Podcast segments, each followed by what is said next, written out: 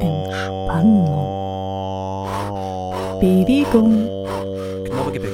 Ernährung.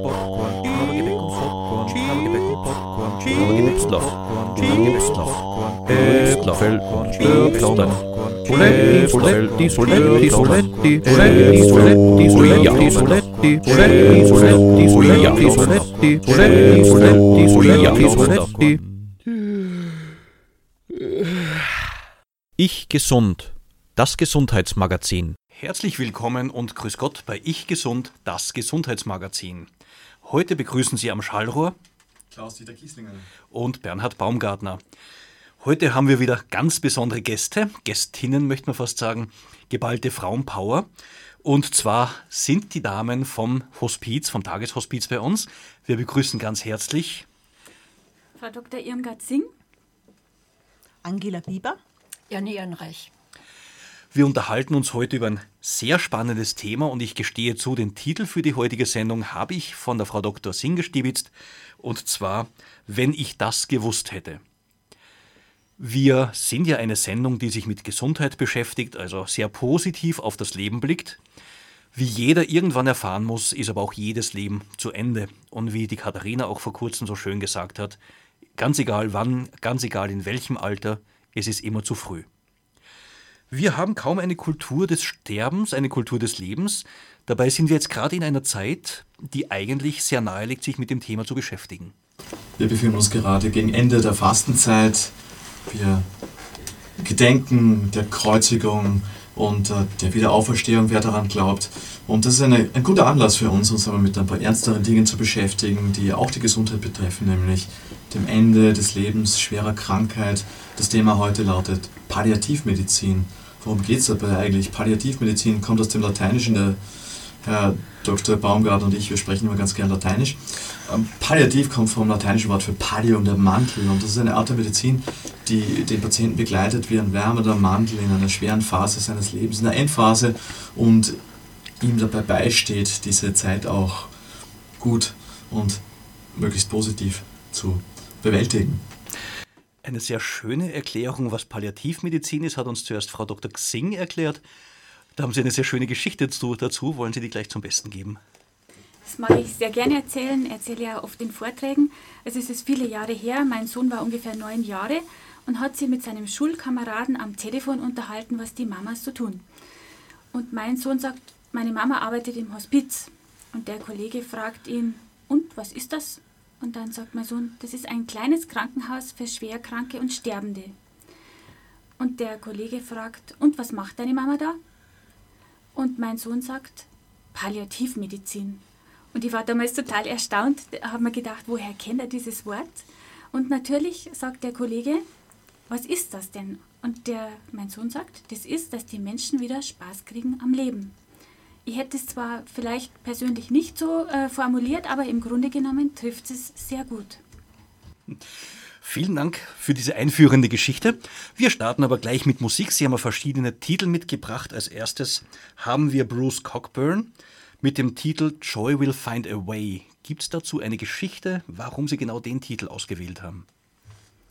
Naja, der Untertitel von diesem äh, Lied ist ja ein Lied übers Sterben und es geht in dem Lied darum, dass die Dinge erst entstehen müssen, wachsen müssen, dass sich alles wandelt und am Schluss die Freude einen Weg findet. Mm-hmm.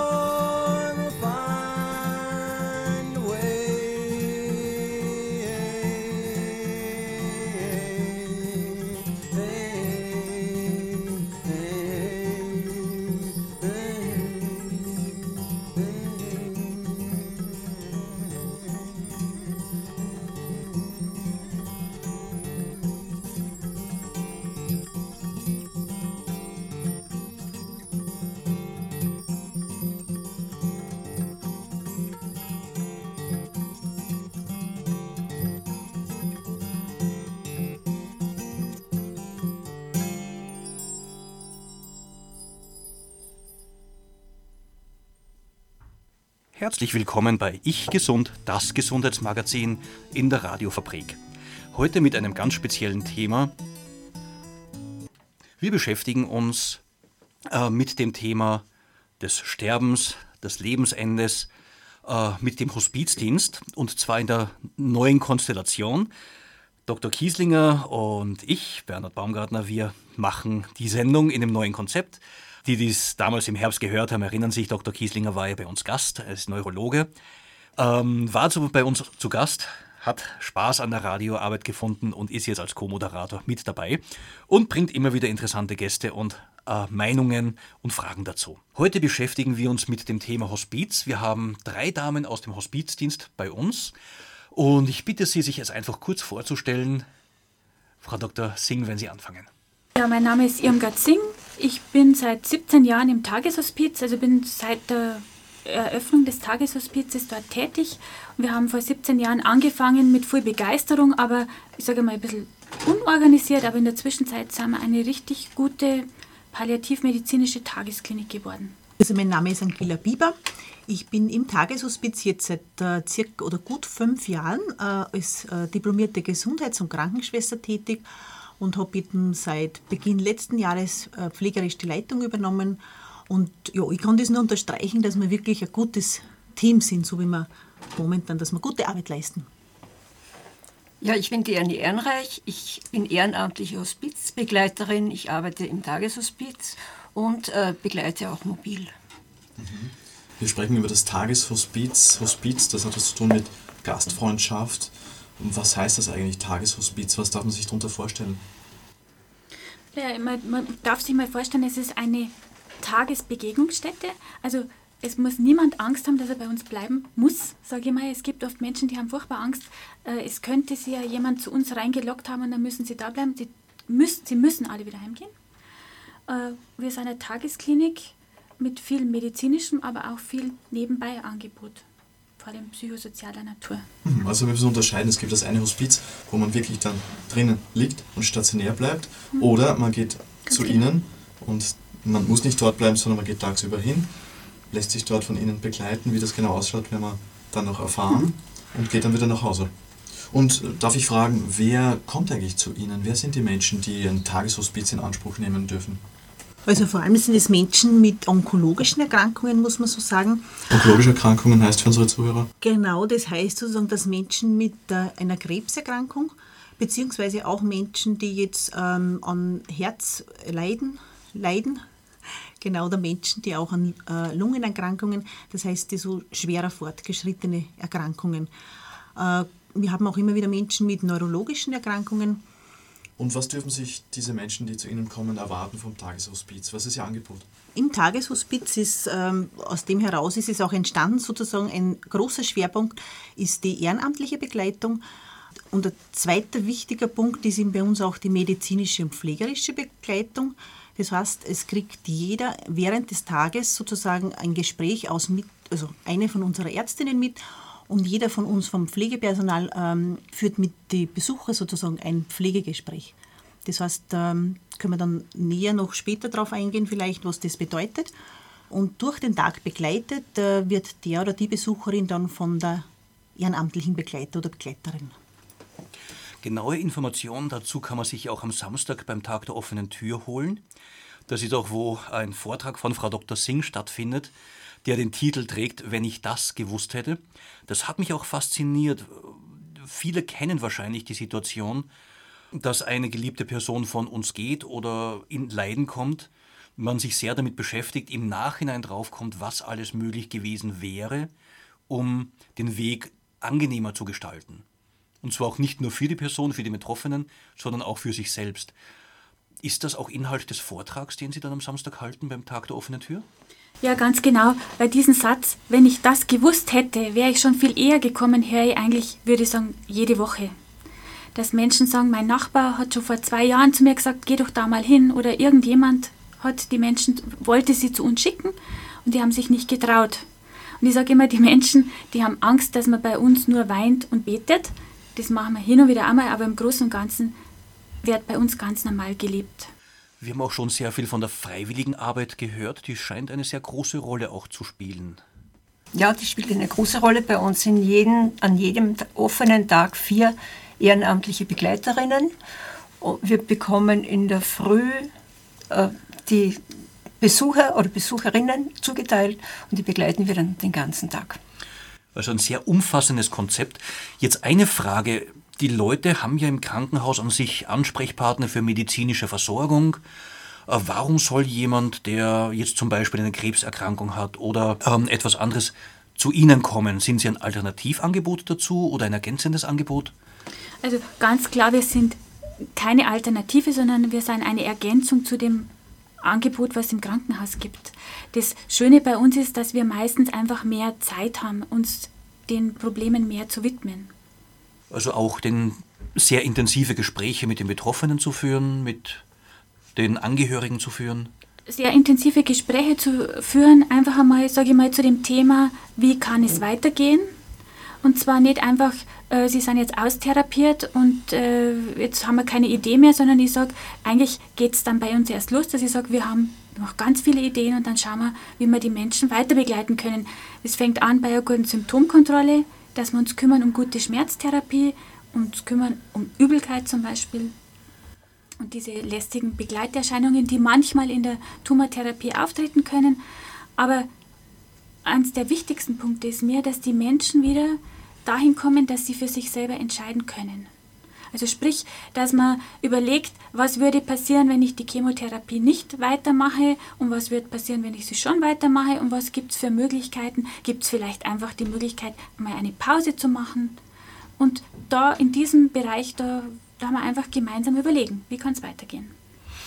Das ist sehr, sehr spannend. Wir werden auch heute in der Sendung nicht umfassend alles besprechen können. Wir sind bei der Vorbesprechung schon viel länger gesessen als die Zeit, die uns in der Sendung zur Verfügung steht. Genau dafür machen Sie ja auch den Tag der offenen Tür, den ich schon angesprochen habe. Können Sie unseren Hörern noch mal ein bisschen Information dazu geben, wo muss man hinkommen, was erwartet einen, welches Programm gibt es da, welche Informationen gibt es, wer soll hingehen? Also zum Tag der offenen Tür, der findet am kommenden Samstag statt. Und zwar, das ist dann der 8. April. Äh, Von der zeitlichen äh, Dimension her ist es von 9 Uhr bis 19 Uhr. Das ist heuer ein bisschen länger sozusagen, weil wir ein Jubiläum feiern. Das ist 25 Jahre Hospizbewegung. Und dazu gibt es eben einen Vortrag eben am Vormittag von der Frau Dr. Singh. Und am Abend äh, gibt es um 17 Uhr noch eine Lesung vom äh, Walter Müller. Das Tageshospiz befindet sich eben in Salzburg, das ist im Morzg, ist in der Buchholzhofstraße 3, ist unsere Adresse.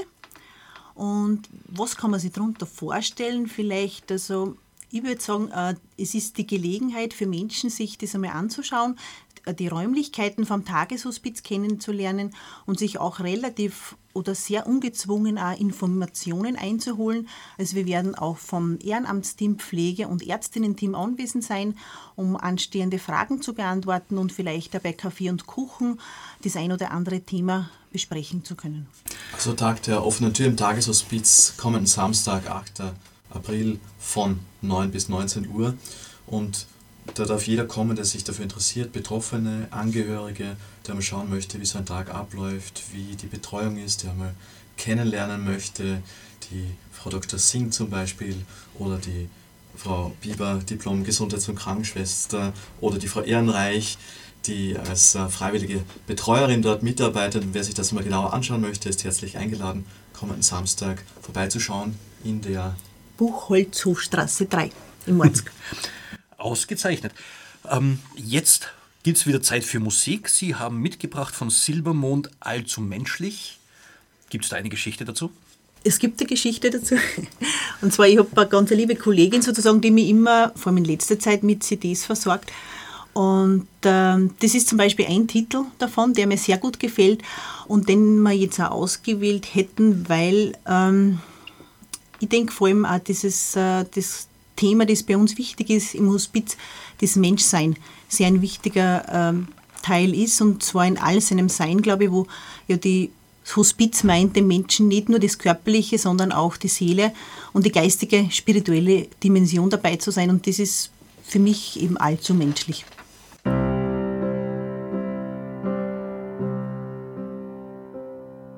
Manchmal gebe ich dir meine Hand, so dass du einen Halt hast. Spiel die stark, aber innerlich bin ich alles andere als das. Ist das nicht menschlich? Allzu menschlich. Manchmal schmück ich mein schönstes Kleid mit Federn von Fremden. Schlag dann Schaum auf, bis irgendwer kommt, mir Anerkennung zu schenken. Ist das nicht menschlich? Allzu menschlich. Und wenn ich dir das erzähl, lachst du mich dann aus oder wirfst du deine Steine auf mich?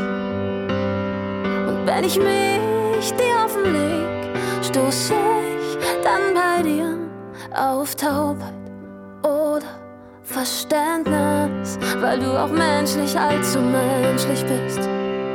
Ah.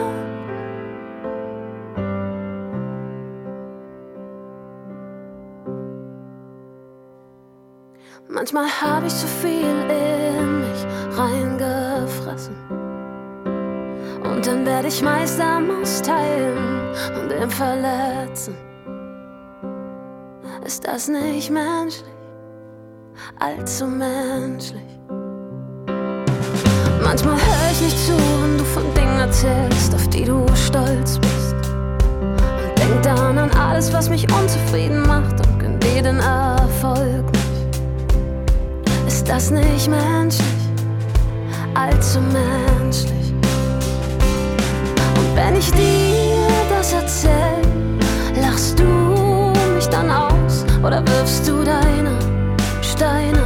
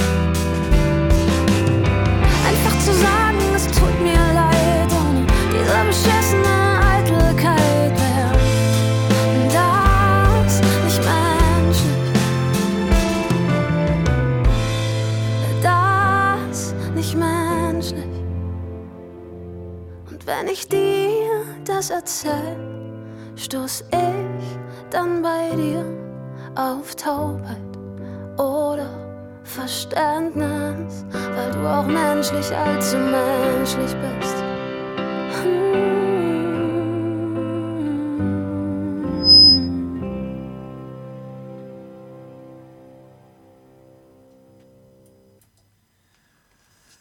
Willkommen bei Ich Gesund, das Gesundheitsmagazin. Heute mit dem Thema Wenn ich das früher gewusst hätte. Zu Gast bei uns drei wunderbare Gästinnen, Frau Dr. Singh, Frau Bieber und Frau Ehrenreich vom Tageshospiz Salzburg. Wir haben zuerst schon ein bisschen gehört, äh, Hospizdienst, was ist es, was ist Palliativmedizin? Häufig verbindet man ja mit Hospiz, das ist das häufigste, was ich so rausgehört habe, den Hospizdienst mit der letzten Lebensphase, mit quasi der Sterbephase. Frage an Sie, wenn jetzt jemand schon so weit ist in der Sterbephase, was kann man sich von einem Tageshospizdienst noch erwarten? Für mich, jetzt habe ich gerade überlegt, weil Sie sagen, in der Sterbephase, das würde jetzt für mich schon wirklich sozusagen das nahende Ende des Lebens bedeuten, wie, sie das, also wie es bei mir jetzt angekommen ist. Wobei ich sagen würde, dass großteils die Menschen viel früher eigentlich oder schon früher zu uns kommen. Das heißt, ähm, die Menschen kommen auch zum Teil, wo sie wirklich, also wir haben zum Beispiel eine Dame, die auch noch selber mit dem Fahrrad hergefahren ist. Gell? Das heißt, es ist eben nicht nur für Menschen, die in, in der letzten, wie Sie sagen, Sterbephase zu uns kommen, aber wir haben auch Menschen, die vielleicht nur ein paar Wochen zu uns kommen. Bleiben wir zunächst bei den Menschen, die sozusagen das nahende Ende vor sich haben. Ob das jetzt wirklich eintritt oder nicht, oder die dieses, diesen Eindruck haben, diese Vorstellung, dass das Ende schon sehr nahe. Ich meine, das, das Problem ist ja immer mit Prognosen. Äh, wer, wer, also wo definiert man das nahende Ende, sage ich jetzt einmal? Und ganz oft stimmen die Prognosen nicht. Also ich erlebe es immer wieder, dass Menschen kommen und sagen, ich habe gehört, äh, ich habe nur drei Monate zu leben. Und ich rede dann immer mit den Leuten und sage, woher möchte der Kollege das bitte wissen? Und er erzählt dann ein bisschen so unsere Wundergeschichten, die passiert sind, dass Menschen, die eigentlich eine extrem schlechte Prognose gehabt haben, zum Beispiel mit Bauchspeicheldrüsenkrebs, mit Lebermetastasen, ähm, wo die angedachte Lebensphase vielleicht einmal ein halbes Jahr war und die Patientin haben wir fünf Jahre begleitet. Fünf Jahre ohne Chemotherapie, da ging es bis zum Ende recht gut. Also wir haben ein bisschen einen anderen Ansatz. Es geht uns nicht immer um das Ende, sondern es geht uns um die Menschen wieder ins Leben zurückbringen und dass die ihr, ihr Leben fertig leben können. Dass sie es abschließen können in einem gewissen Sinn. Ja, und das denke ja eben, ähm, wie die Frau Dr. Singh eben sagt, dass das ähm, schon ein wichtiger Punkt oder ein häufiger Punkt ist, dass Menschen bei uns erleben, so dass der junge Dame gesagt, die ungefähr in meinem Alter ist, was sie da machen, das ist eigentlich nicht Sterbebegleitung, sondern Lebensbegleitung. Gell? Und ich denke, das trifft es genau am Punkt. Gell? Und die Zeit, die sie dann bei uns verbringen zum Teil, kann natürlich verschieden lange sein. Gell? Also ich denke da an eine Dame, die, wie Sie sagen, wirklich in der letzten Zeit kommt und wo wir dann auch für uns merken, das ist schon, eben wie du sagst, auch zum Teil schwierig, wenn man Menschen, die schon sehr schlecht sind und ähm, darauf anredet, auch sozusagen, oder merkt, es ist Thema, vielleicht auch darüber zu reden, dass das ähm, Leben zu Ende geht.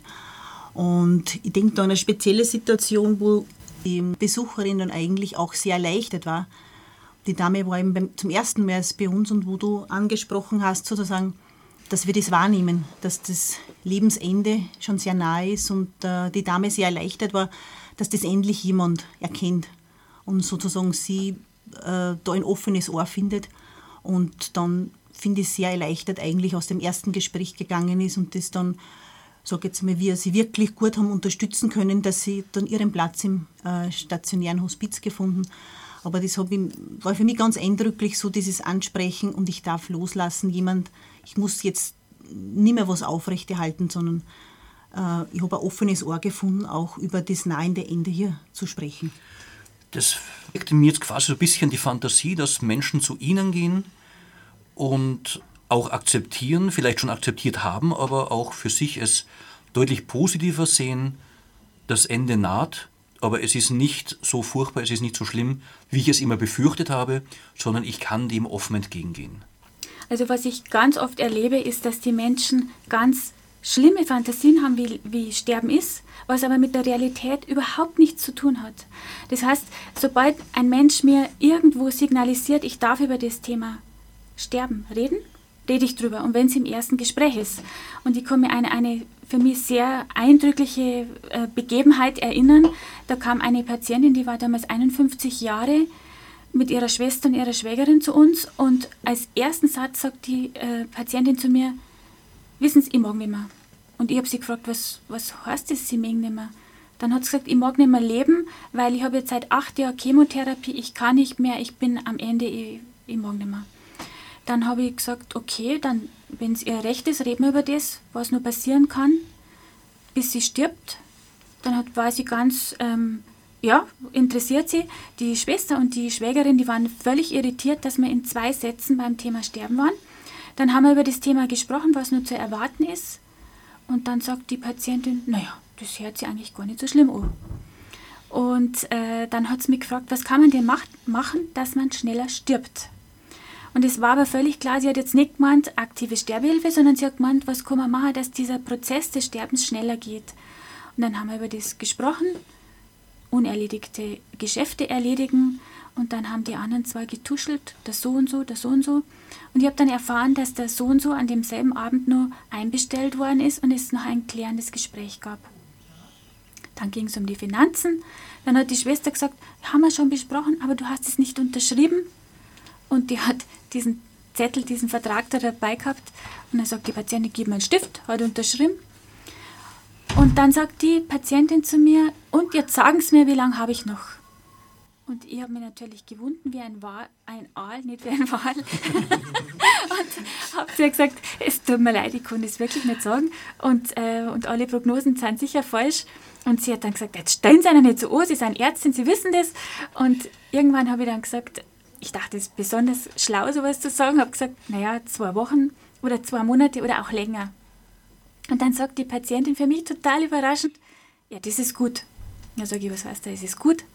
Dann hat die gesagt, naja, zwei Monate, das kann ich mir vorstellen, aber hätten sie jetzt gesagt, zwei Jahre, das war schrecklich gewesen. Und das war damals für mich eine ganz neue Erkenntnis, dass Menschen gibt, die, sag, die sagen, es ist auch gut, wenn es jetzt ein Ende hat, wenn mein Leiden zu Ende ist. Ich habe den Eindruck, Menschen, die eine schwere Erkrankung haben, also Krebs, wir sprechen sehr viel von Krebs, es gäbe auch andere Möglichkeiten, andere Erkrankungen, die einen an den Rand bringen sozusagen. Ich habe das auch in meinem Bekanntenkreis schon öfters gehört, die Frage, warum ich? Bei gläubigen Menschen vielleicht auch, warum lässt Gott es zu? Dieses, warum bin ich betroffen? Ist es ein häufiges Thema? Ist es schwer für die Leute? Da dazu fällt mir das Prägendste für mich ein, wo eine Besucherin ähm, bei uns im Tageshospiz gesagt hat, warum eigentlich nicht ich? Gell? Und das hat mich eigentlich sehr bewegt, weil ich mir gedacht habe, sie hat recht, man kann das immer von der und von der Seite also betrachten. Weil äh, viele Menschen sagen, es ist, also als der Herr, der zu uns gekommen ist, hat gesagt, wissen Sie, ich habe in meinem Leben immer Glück gehabt. Und er ist bis daher gekommen und er ist total froh, dass er jetzt sozusagen die ganze Zeit, okay, jetzt hat er eine schwerere Erkrankung und jetzt ist er auch bei uns gelandet und er berichtet darüber und sagt, er gönnt sich das jetzt. Also er hat sein Leben lang gearbeitet, er gönnt sich das. Und ähm, das eben auch von der anderen Seite sehen kann, ähm, warum soll es gerade mich nicht treffen? Also warum soll ich von diesem Schicksal vielleicht gerade ausgenommen sein oder vielleicht auch diese Idee, es ist eben schon so lange gut gegangen, auch in meinem Leben, also es ist etwas oder mein Leben ist schon so lange gut verlaufen. Und das finde ich eigentlich ein sehr schöner Blickwinkel, weil äh, man muss jetzt einmal so sagen, dass das, ähm, der Tod eigentlich ja nicht unbedingt zur Krankheit gehört, sondern der Tod gehört ja zum Leben dazu. Gell?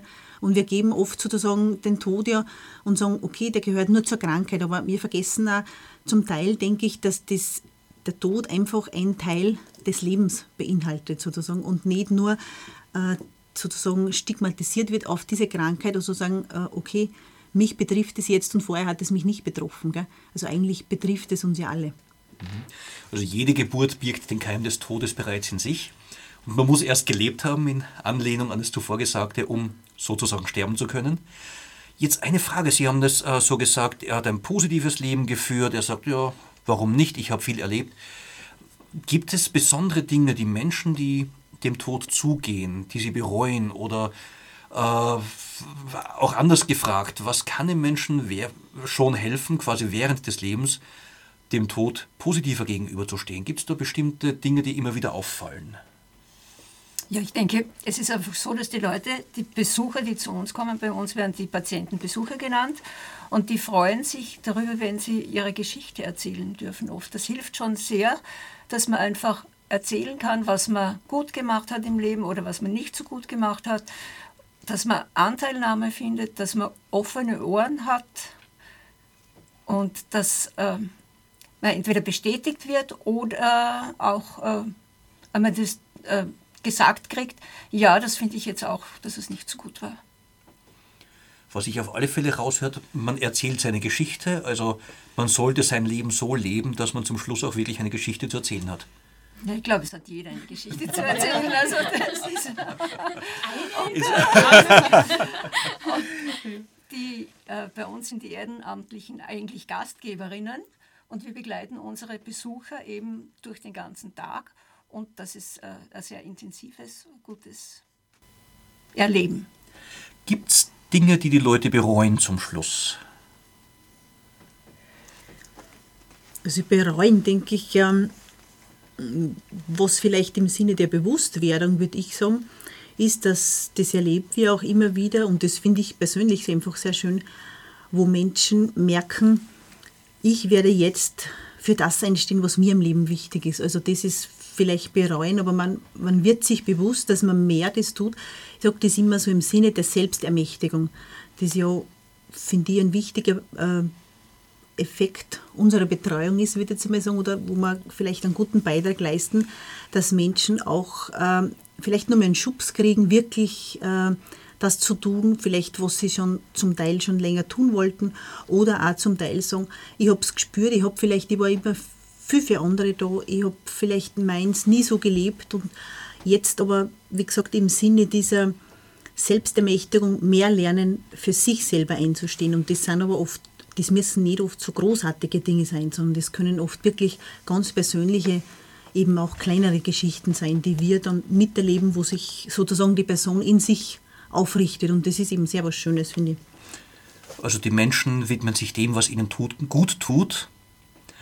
Und da haben sie auch Musik mitgebracht. Ich glaube, nach so viel Gespräch wird wieder Zeit für Musik, und zwar von Andreas Borani. Äh, was tut dir gut? Gibt es auch dazu eine Geschichte? ist auch ein bisschen also ein Hospizlied in dem Sinn, weil ähm, es hat eine Besucherin bei uns gegeben und mit der haben wir immer wieder ausgetauscht. Für sie war das eine richtige Power-CD vom Andreas Borani, die sie sich vor allem in schwierigeren Zeiten so richtig laut hat in CD-Player CD gelegt. Also zu Hause Radio laut aufdrehen jetzt bei Andreas Borani. Was, das tut dir gut.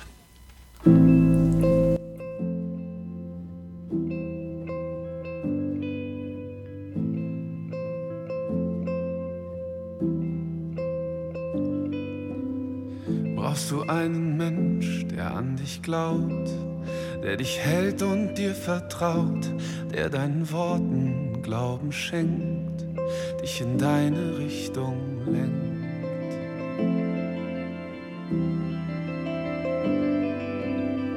Brauchst du einen Blick, der dir Hoffnung gibt, der dir sagt, dass es weitergeht, dass hinterm Ende jemand steht und dich kommen sieht. Was tut dir gut, wo gehörst du hin? Weißt du, wo deine Wege sind, kannst du dich finden, so wie ein Kind, das nicht sucht, sondern beginnt. Was tut dir gut, wo gehörst du hin? Weißt du, wo deine Wege sind, kannst du dich finden, so wie ein Kind, das nicht sucht, sondern beginnt. Brauchst du ein Zeichen, ein kleines Licht, vielleicht einen Freund, der mit dir spricht? Brauchst du ein Wunder, das dich heilt? Oder brauchst du einfach Zeit? Wohin würdest du gern gehen? Und was würdest du erzählen? Vielleicht würde ich dich verstehen. Was tut dir gut?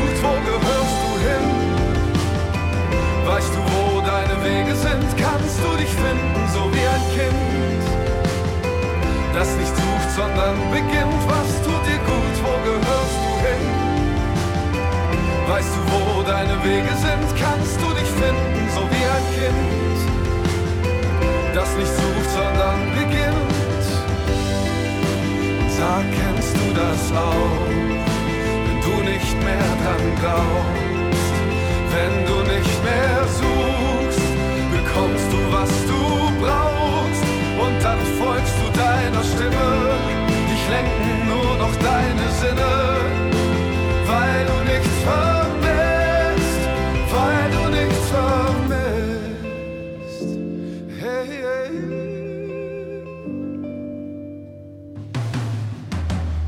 Was tut dir gut, wo gehörst du hin? Weißt du, wo deine Wege sind? Kannst du dich finden, so das nicht sucht, sondern beginnt? Was tut dir gut, wo gehörst du hin? Weißt du, wo deine Wege sind? Kannst du dich finden, so wie ein Kind, das nicht sucht, sondern beginnt?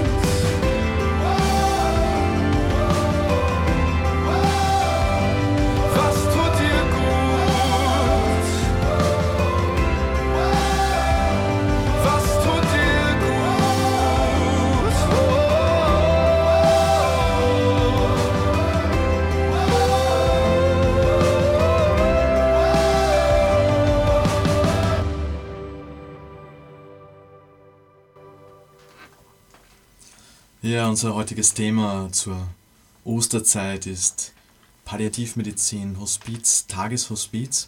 Vor kurzem ist zu diesem Thema ein großer Bestseller erschienen in den Buchhandlungen.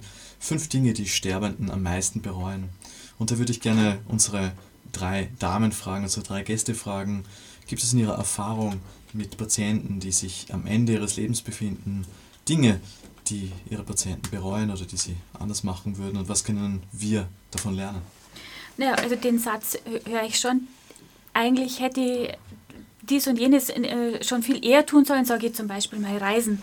Es gibt ganz viele Patienten, die immer planen für die Pension und dann haben wir den einen oder anderen, der erlebt die Pension gar nicht. Oder also eines, zwei ganz markante ähm, Beispiele habe ich erlebt. Ein junger Mann, der zu mir gesagt hat, eines weiß ich ganz gewiss, ich gehe nie mehr in meine Arbeit. Aber in dem Sinne, in diese Arbeit mag ich nicht mehr gehen, weil da gefällt es mir nicht. Und, äh, und eine andere Patientin, die sie im Angesicht des Todes von ihrem Mann getrennt hat, die sie eine neue Wohnung gesucht hat, fand ich extrem mutig. Sie hatten zuerst diese Geschichte erzählt von der Dame, da haben Sie noch. Ja, ich habe genau eine Ergänzung. Die Dame hat mir gefragt, wie lange werde ich noch leben und meine Prognose war ja zwei Wochen oder zwei Monate und sie ist letztendlich nach sechs Tagen gestorben, ganz friedlich zu Hause. Hat zwei Tage bevor sie gestorben ist nur Bauchtanz gemacht, das war eigentlich ihr Lieblingshobby und es ist ganz gut zu Ende gegangen. Also genau, sie hat ja gefragt, wie lange, also wie kann ich es beschleunigen? Und ohne jetzt aktive Sterbehilfe zu geben, aber sie hat einfach sich wohl zurechtgefunden und konnte sozusagen loslassen. Ja.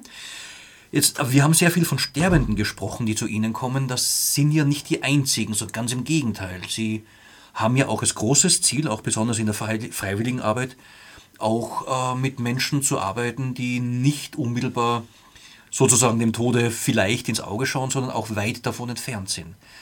Wer aller kann Ihr Angebot noch nutzen? Wen sprechen Sie an? Wem bieten Sie Ihren Dienst an und wem können Sie helfen?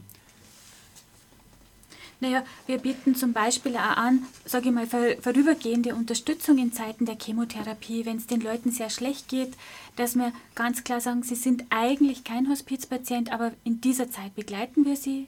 Oder unser zweites ganz großes Thema ist Schmerztherapie und das sind natürlich ganz viele Leute, die sind überhaupt nicht vom Tod be bedroht in dem Sinne. Schmerztherapie jetzt, was bieten Sie den Leuten noch an, was Sie zum Beispiel jetzt im Krankenhaus, werden Sie betreut und kommen zu Ihnen trotzdem wegen Schmerztherapie? Ja, aber da, das, das sind nicht unbedingt jetzt auch Patienten, die im Krankenhaus sind, sondern es sind ja oft sehr komplexe Sch- Schmerzsachen, sind ja ganz komplexe Dinge, wo es ja immer auch ein bisschen darum geht, die psychische Seite mit anzuschauen. Da geht es ja nie nur um Pillen, sondern es geht auch immer um ja, Verhaltensweisen, um auch Denkübungen einmal ein bisschen anders zu machen.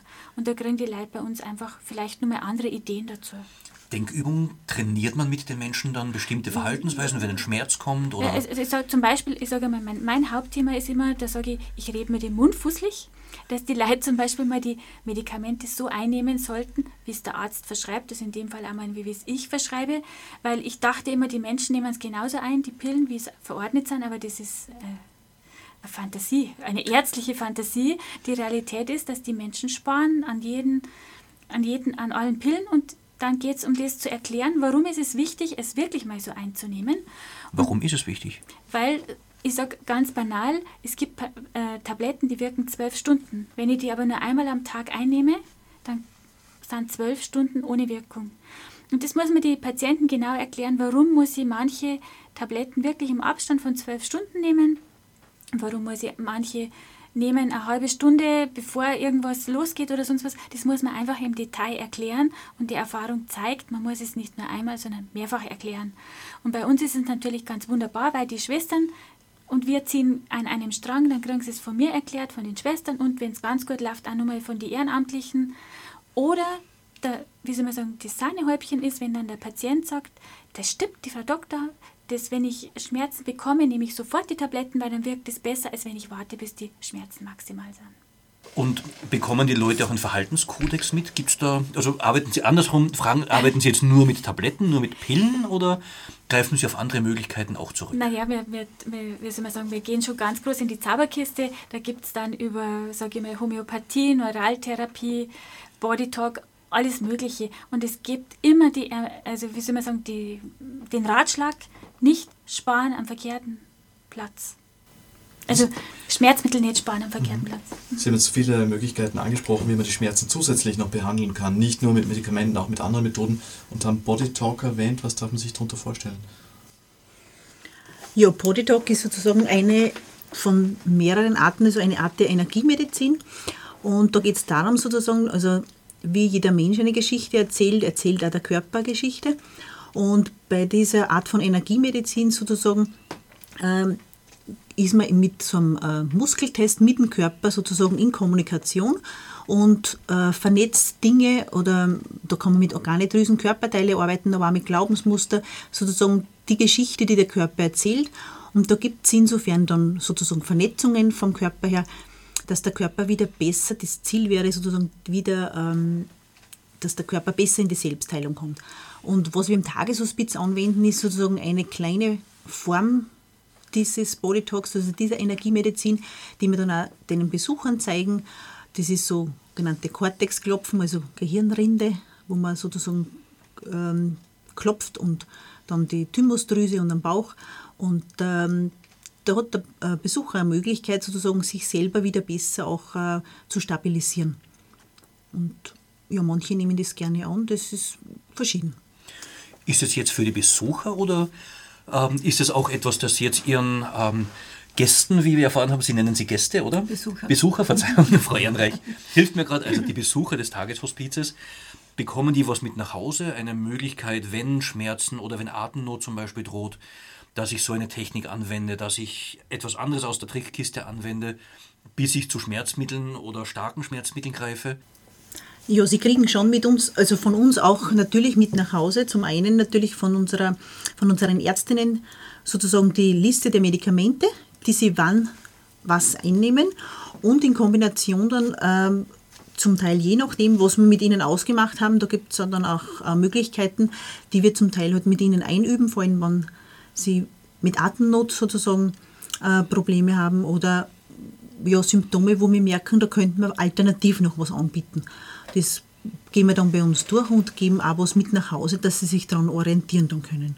Genau, und, und die Erfahrung zeigt einfach, dass das für die Menschen sehr gut ist, weil die kriegen also einen, einen Zettel mit, so muss man sich vorstellen, da stehen von mir das sechs oder sieben Punkte drauf und die können dann einfach selber schauen, reicht jetzt von mir das die Homöopathie oder jetzt brauche ich was stärkeres Mittel und die Erfahrung zeigt, die kommen damit sehr gut zurecht, weil sie können selber handeln. Das heißt, sie kommen nicht in dieses Problem, ich habe jetzt Atemnot, jetzt rufe ich den Notarzt an und muss zehn Minuten oder eine Viertelstunde warten, bis der kommt. Die, also die können sofort aktiv sich selbst helfen. Und eigentlich ganz schön finde ich dann immer, wenn die Leute dann sie anrufen äh, und sich melden bei uns und sagen, ich hatte jetzt ganz schlimm Atemnot und die fragt dann, was haben sie gemacht? Und die sagen, ja, das und das und das, die ersten drei Punkte auf dem Zettel. Und sage ich, und was war dann? Ja, dann war es wieder gut. Und äh, das finde ich einfach toll. Und das stärkt die Menschen unglaublich, dass die wissen, so, so eine Krise habe ich jetzt selber geschafft. Ich habe jetzt keinen Profi, keinen Arzt, keine Schwester braucht, sondern ich habe es selber geschafft und das ist ganz eine tolle Erfahrung.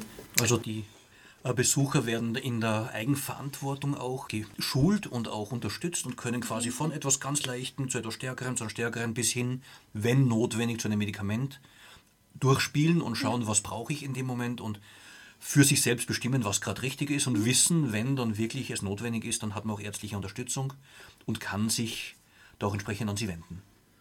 Genau, und das denke ich ist eben unsere wesentliche Aufgabe, dass wir Stütze, Unterstützung geben, eben äh, wie es bei uns ist vom teilstationären Bereich und dass die Menschen vor allem zu Hause selber gut zurechtkommen, solange es möglich ist und solange es von ihnen gewünscht ist. Also dass wir da wirklich, sage ich immer, ein, eine Stütze oder ein Teil ihres Lebens gell, äh, sie mit begleiten. Aber das ist auch in der ehrenamtlichen Arbeit sehr wichtig, dass wir den Leuten die Selbstbestimmung lassen, dass wir ihnen helfen, wo es nötig ist und dass wir ihnen das, was sie selber machen können, auch selbst überlassen zu, zu erledigen. Also das ist der, einer der wichtigsten Punkte überhaupt. Wir haben jetzt schon sehr viel über die äh, Freiwilligenarbeit gesprochen. Jetzt ist auch Zeit, mit einer Vertreterin der Freiwilligenarbeit zu sprechen, Frau Ehrenreich. Was sind so die Aufgaben, die im Tageshospiz, in diesem Setting die Ehrenamtlichen übernehmen? Wie wirken Sie hier unterstützend? Ähm, naja, das ist bei uns so, wir kommen in der Früh an und bereiten mal ein Frühstück vor. Dann haben wir eine Besprechung mit der Ärztin und mit den Hauptamtlichen. Wir kriegen unsere Besucher zugeteilt, die wir dann den ganzen Tag hindurch begleiten. Äh, die Begleitung kann durchaus unterschiedlich ausfallen. Also man kann spazieren gehen mit den Besuchern, sie können ein Hand- oder Fußbad bekommen. Es geht um Gespräche, eben wie ich vorhin schon gesagt habe. Es geht einfach um da zu sein für die Besucher. Eine Gastgeberrolle. Und sie auch beim Essen äh, zu unterstützen, wenn es notwendig ist. Die Gastgeberrolle haben Sie angesprochen. Äh, Im Vorgespräch haben Sie auch erzählt, dass Sie Gastfreundschaft auch sehr hoch halten, dass es wohl auch ist, dass viele Betroffene Freunde verlieren in der Krankheit und dann mehr oder weniger oder immer mehr vereinsamen, allein dastehen. Und Sie können das zum Teil oder sehr gut ausgleichen in der Freiwilligenarbeit? Ja, wir können, wir haben die Möglichkeit, auch mobil zu begleiten. Das heißt, wir können äh, die Besucher auch unter Umständen, wenn sie es wollen, daheim begleiten. Wir können mit ihnen spazieren gehen, wir können vorlesen. Äh, mit ihnen vielleicht auch einen Film anschauen. Also diese mobile Begleitung ist facettenreich und umfasst ein ganz großes Gebiet. Äh, wir können natürlich mit den Besuchern auch Ausflüge machen. Sie sagt es, also man sieht es leider im Radio nicht mit einem Strahlen im Gesicht, als wäre es nichts ja. Schöneres, als jetzt endlich ja. wieder mit den Besuchern zusammenzukommen. Also ich hatte da eine, eine Begleitung, eine mobile Begleitung. Die Dame war in einem Altersheim und war auf den Rollstuhl angewiesen und wir machten jede Woche eine große Runde mit dem Rollstuhl. Und es war eine ganz äh, süße alte Dame. Und nachdem wir ungefähr eine halbe Stunde gegangen waren, sagte sie zu mir, sind Sie nicht schon müde, sollen wir einmal wechseln?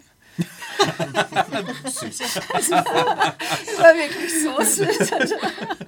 Ich bewundere auch, wie positiv und mit welcher Freude Sie das darstellen. Wenn ich das für mich jetzt mal ganz egoistisch sagen würde, ich könnte man es nicht vorstellen, in diesem Zusammenhang mit Leidenden, mit vielleicht Sterbenden, mit Menschen, die in Krisen sind, auch mit Angehörigen, die trauern, so intensiv zu arbeiten und dem ein Leben zu widmen. Das, also ich stelle mir das sehr schwer vor, eigentlich sehr belastend.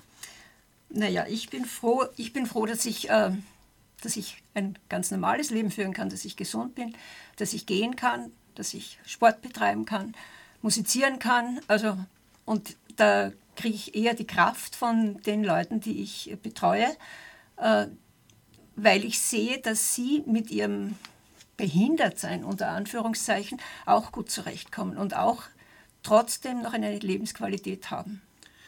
Wie wird man Freiwilliger in so einem Hospiz? Was bewegt einen dazu? Und wie wird man es dann von, geht man da hin und sagt, ich mache das, dann ist man drinnen? Oder, oder zuerst die Frage, was bewegt einen dazu, so etwas auf sich zu nehmen? Ja, das ist die Sinnfrage. Die bewegt einen. Was mache ich nach meiner Pensionierung? Hat mein Leben dann noch einen Sinn? Und ich habe äh, eine Geschichte von einem jungen Mann gehört, der hatte Gehirntumor und er war im Tageshospiz, wurde dort betreut. Und diese Geschichte hat mir so gut gefallen, dass ich äh, beschlossen habe, äh, auch dort arbeiten zu wollen. Wenn ich sage, arbeiten zu wollen, dann heißt das noch nicht, dass ich es machen darf. Also es ist ja noch ein Unterschied, da muss ich eine Ausbildung machen. Wie läuft diese Ausbildung? Ähm, diese Ausbildung ist intensiv.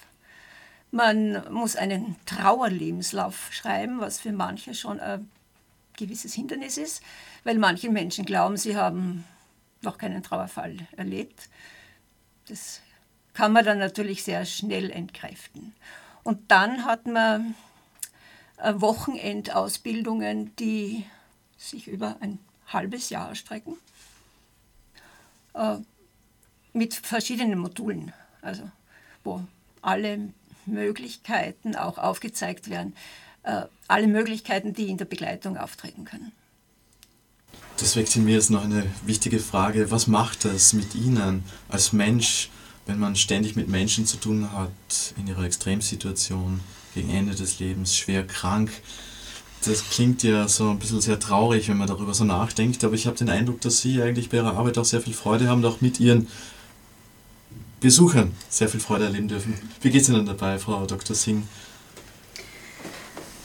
Also ich würde sagen, ich gewinne für mein Leben ganz viel Dankbarkeit. Dankbarkeit für das zu sehen zu dürfen, dass ich ein sehr gutes Leben habe.